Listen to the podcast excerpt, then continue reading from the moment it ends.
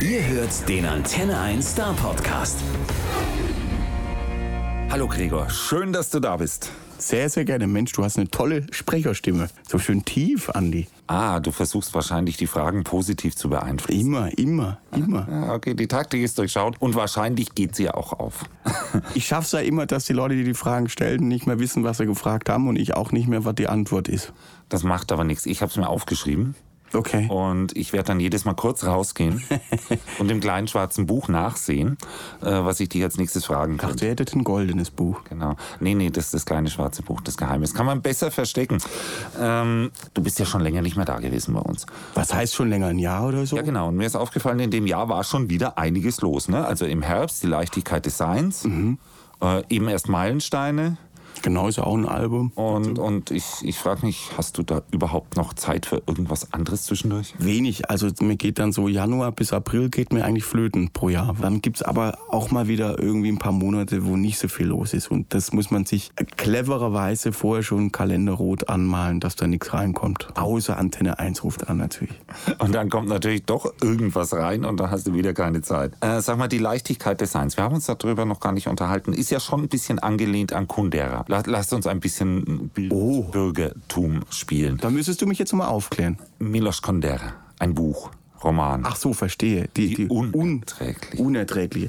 Und, die, und die, die Frage, die sich mir gestellt hat, ist es jetzt einfach nur ein Wortspiel oder Also ich habe das Buch zur Hälfte gelesen, wenn ich ehrlich bin, es liegt noch auf meinem Nachttisch oder besser gesagt in der Schublade drin. Aber die Leichtigkeit des Seins ist so ein, also natürlich gibt es dieses Buch, aber es ist einfach so, ein, so eine Errungenschaft. Das kommt irgendwann mal in deinem Sprachgebrauch rein, weil es irgendwie was Philosophisches hat und eigentlich auch jeder irgendwie auf der Suche danach ist. Dass man einfach, ich sag mal, zufrieden mit dem ist, was man versucht hat, an Zielen zu erreichen. Man muss es nicht erreicht haben, aber man muss es probiert haben. Und die besten Entscheidungen triffst du halt aus dem Bauch raus. Und das ist bei mir irgendwann mal äh, eingetroffen. Und zwar, wie es wirklich, also auch bildlich gesprochen, ist es genauso passiert. 2015, Honeymoon auf Hochzeitsreise. Wir waren fünf Wochen am anderen Ende der Welt auf den Cook-Inseln, auf dem wunderschönen Archipel Aitutaki. Da habe ich mir so eine Kokosnuss-Ukulele gekauft. Dort ist das Schlimmste, was dir passieren kann, dass du von der Kokosnuss erwischt wirst. Deswegen immer am Strand, nicht unter den Palmen liegen. Und dann äh, ist mir halt die Idee gekommen, die Leichtigkeit des Seins. Ich meine, hallo, wer hätte gedacht, dass ich es jemals in die Südsee schaffe, dass einfach alles äh, ausgeglichen ist in meinem Leben, dass ich halt einfach karrieretechnisch, ich habe halt 20 Jahre durchgekachelt und bin halt einfach froh, dass ich nicht mehr alles machen muss. Und dann kommt so eine Leichtigkeit. Und wenn man das dann noch in dem Moment, wo es passiert, erkennt, dann ist es Glück.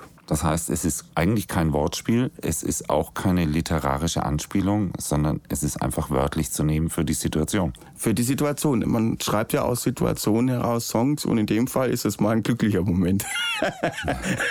Gab auch schon ganz andere, aber ich meine, das ist so, ähm, das ist schwierig genug. Äh, Die meisten Songs entstehen natürlich, wenn man als Ventil, wenn man in, sein, in seinem Selbstmitleid verfließt, das ist schon klar. Da sind schon viele, viele äh, Weltplatten entstanden. Ich glaube nicht, dass die schönsten Songs der Welt am, am weißen Flügel in der weißen Villa am Genfer See entstanden sind. Das meine ich äh, da, genauso, wie ich sage, dass man jetzt nicht an, äh, ich sage jetzt mal, an dem Höhepunkt seiner Karriere irgendwie die geilsten Songs schreibt. Also das ist, glaube ich, schon wenigen Künstlern passiert, sondern man hat schon ein paar Sachen geschrieben, macht irgendwie weiter und dann ist, für mich ist wichtig das Kontinuum. Wenn ich eine neue Platte rausbringe, dann ist die ganze Platte für mich wertvoll. Gibt's ja kaum noch Leute, die darauf Wert legen und es ist eh erschreckend, wie wenig Leute ganze Platten hören. Aber ich finde, deswegen ist es für mich, bin ich umso dankbarer, wenn ich weiß, dass wir 85 Prozent äh, der Leute die ganzen Platten hören und kaufen. Und das ist halt für mich total angenehm als Künstler, dass man weiß, hey, ich muss jetzt nicht Mainstream ganz oben ballern mit irgendeinem Single, der rauf und runter gespielt wird, sondern ich bringe eine Platte raus, wo ich weiß, dass, dass Menschen ganze Leben und Lebenssituationen damit verbinden. Und das dieser Austausch findet halt bei den Konzerten statt, dass die Leute, die dich vielleicht noch nie vorher gesehen haben, dastehen, dich anlächeln und den Song, den sie halt nach Feierabend oder an, vielleicht ist ihr Kind zur Welt gekommen in der Situation und was auch immer. Also sind unfassbare Dinge, die man austauscht und das ist ein Segen und da bin ich sehr dankbar, das als Künstler mitzuerleben und zwar bei jedem Konzert. Es gibt ja äh, wirklich diese Songs, die dich kalt erwischen in dem Moment. Und genau davon redest du, weil das sind die Songs, mit denen du die Leute dann abholst und, und die, die, Es- wo die dir dann das auch irgendwie ein bisschen zurückgeben. Also es ist natürlich einfach äh, eine ganz tolle Erfindung. Ich weiß nicht, wer es erfunden hat, dass man eine Platte rausbringt und dann auf Tour geht. Das heißt, die Leute haben die Platte und können die teilweise die Songs schon mitsingen. Und das ist eine ganz, ganz tolle Verbindung, weil man dann schon mit einem Song, der natürlich aus einem ja, sehr individuellen, intimen Grund von dir irgendwie entstanden ist, und dann stehst du da und dann teilst du den Song. Dann ist es schon lange nicht mehr dein Song. Ich zum Beispiel keines wie du, wenn wir das jeden Abend ballern, der Song ist zehn Jahre alt, dann hat der eigentlich nichts mehr mit meiner jetzigen Lebenssituation zu tun, aber ich weiß genau, wann der entstanden ist, in einem sehr einsamen Moment von mir. Und ähm, ich, es gibt immer Bruchteile von Sekunden, wo ich da voll drin bin in dem Song. Aber ich beobachte natürlich auch ganz gerne die Leute, weil das halt, man teilt was. Also es ist äh, so ein Konzert, das ist das Magische dran. Wenn man abliefern kann, teilen kann und aufnehmen. Also das, das, das, das muss alles so eine Balance sein. Das dauert lange, bis man das irgendwie erreicht hat. Aber so bei den letzten 1500 Konzerten in den letzten 10, 11 Jahren hat es dann irgendwann mal Peng gemacht und dann stellt sich das ein, wenn die Grundvoraussetzungen passen. Ja, und wenn die Menschen das machen, was sie mit deinen Songs tun, sie zu ihren eigenen Songs machen. Ganz, mhm. ganz individuell, mhm. denke ich mal. Du hattest Gäste auf dem Album dabei, beziehungsweise wir haben gerade eben gesagt, wir wollten uns ja ein bisschen über Fußball unterhalten. Also mhm. insofern Auswechselspieler.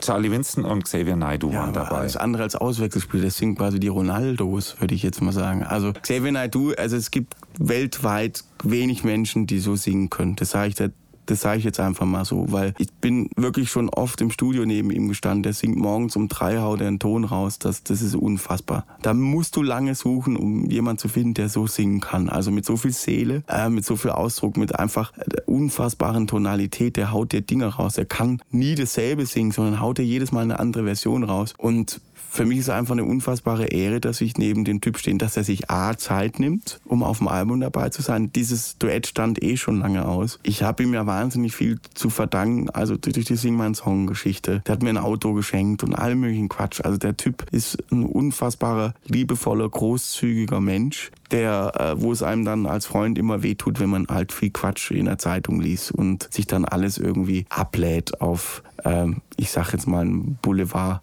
eine Boulevardüberschrift und alle hängen sich da dran und so. Das ist dann als Freund immer ganz doof, das von außen zu betrachten. Und ihm geht's eigentlich um Liebe. Also das ist ein ganz liebevoller Mensch, der ähm, ja, Liebe verteilen möchtest. Und nichtsdestotrotz werden natürlich auch äh, 100 Leute in seinem Umfeld, die mit oder für ihn arbeiten, arbeitslos, wenn er nicht das machen würde, was er macht. Und hat es jetzt äh, irgendwelche besonderen Überredungskünste benötigt? Gar nicht. Oder? Wir haben nach dem Termin äh, geguckt, das, das ist schwierig genug. An dem Tag hat er abends noch ein Konzert gespielt und hat dreieinhalb Stunden äh, Zeit gehabt im Studio. Hat, er, hat aber alles abgesagt und wir hatten relativ wenig Zeit, weil ich einen, einen Rahmen von vier, fünf Wochen hatte, um das ganze Album zu produzieren und also inklusive Song schreiben. Und ich hatte zwei Songs, also diesmal war ich ein bisschen spät dran. Also ich hatte zwei Songs fürs Album und der Rest ist dann in den vier Wochen so eine Art Bootcamp Recording Session entstanden. Wollte ich auch mal machen und das ist äh, für mich auch eine mega Erfahrung und äh, ja, beim Xavier ist es so, du brauchst nicht lange mit dem. Der hat den Song, glaube ich, in vier Minuten eingesungen oder vielleicht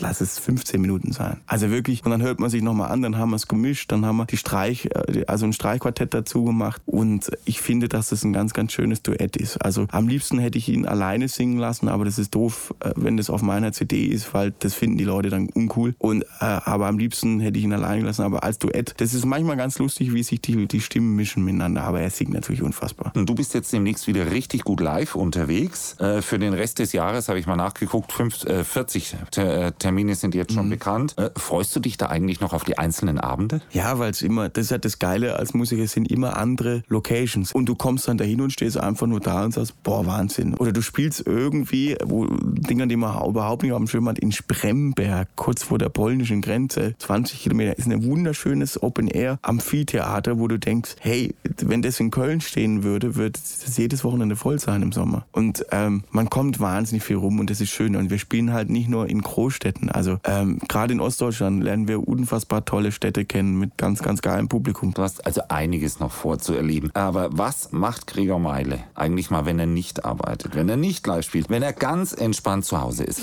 Zum Beispiel Kino, ich, Playstation, weißt du, gutes Buch, Kino. Äh, also, Yoga, Entspannungstechniken. Also für, was machst du? Was für mich ist total schön, wenn ich ähm, wenn ich es schaffe, einen Rasen zu mähen. Das ist schon Entspannung. Ne? Mein Nachbar hat so ein Forrest Gump Gedächtnisrasenmäher, wo man sich draufsetzen kann und so. Mittlerweile geht es mir ganz gut. Da habe ich dem Bürgermeister gesagt, ich mähe den Rasen für umsonst.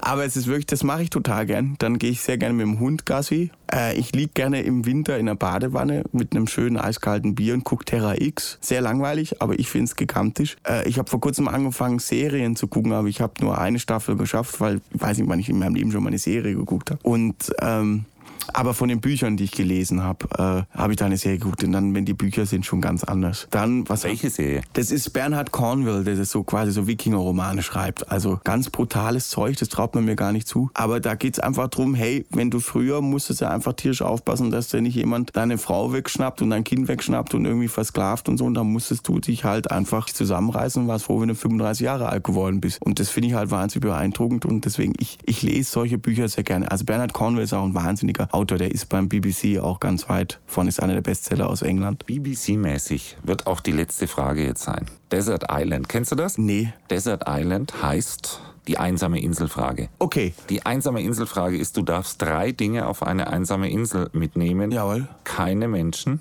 Okay. Was noch? Ja, sonst nichts. Was, So, das ist die Bedingung. was willst du mitnehmen? Wir haben die allerdings ein bisschen abgewandelt, die Desert Island Frage. Ich werde dir das dann gleich sagen. Es gibt eine richtige Antwort, aber ich frage nach drei Gegenständen. Drei Gegenständen. Also muss es Gegenstände sein oder kann es auch ein Hund sein? Nein, nichts Lebendes.